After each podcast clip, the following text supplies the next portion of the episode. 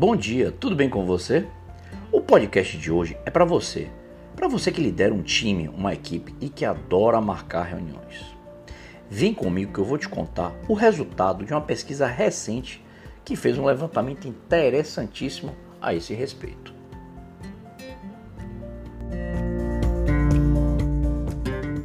De acordo com a nova pesquisa feita aí com mais de 10 mil pessoas pela empresa Asana, que é uma empresa de software de gerenciamento de produtividade, em média, os funcionários gastam em torno de 58% do seu dia na coordenação do trabalho, ao invés de se concentrarem em trabalhos estratégicos e qualificados. A pesquisa trouxe outro dado importante: quase um quarto dos entrevistados afirmou que tem muitas reuniões durante seu dia e que isso contribui muito para a diminuição da produtividade de cada um deles.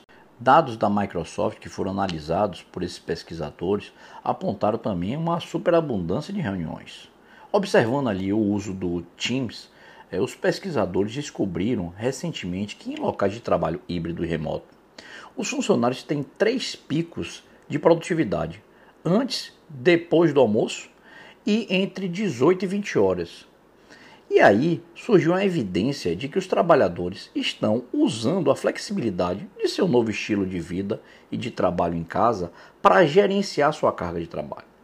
E que, após o final do dia de trabalho tradicional, alguns funcionários encontram-se aí mais capazes de se concentrar sem aquela enxurrada de reuniões e mensagens que acontecem durante o dia.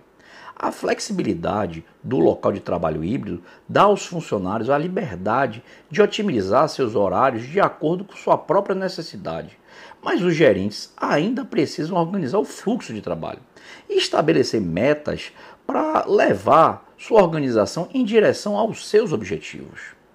Agendar menos reuniões e comunicar melhor as expectativas dos funcionários pode ser a chave para aumentar a produtividade.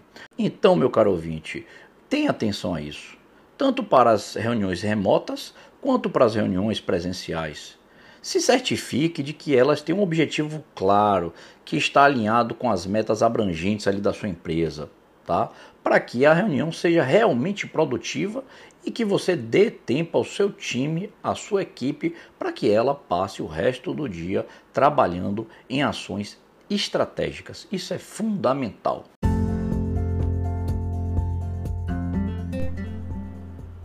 Vou ficando por aqui hoje.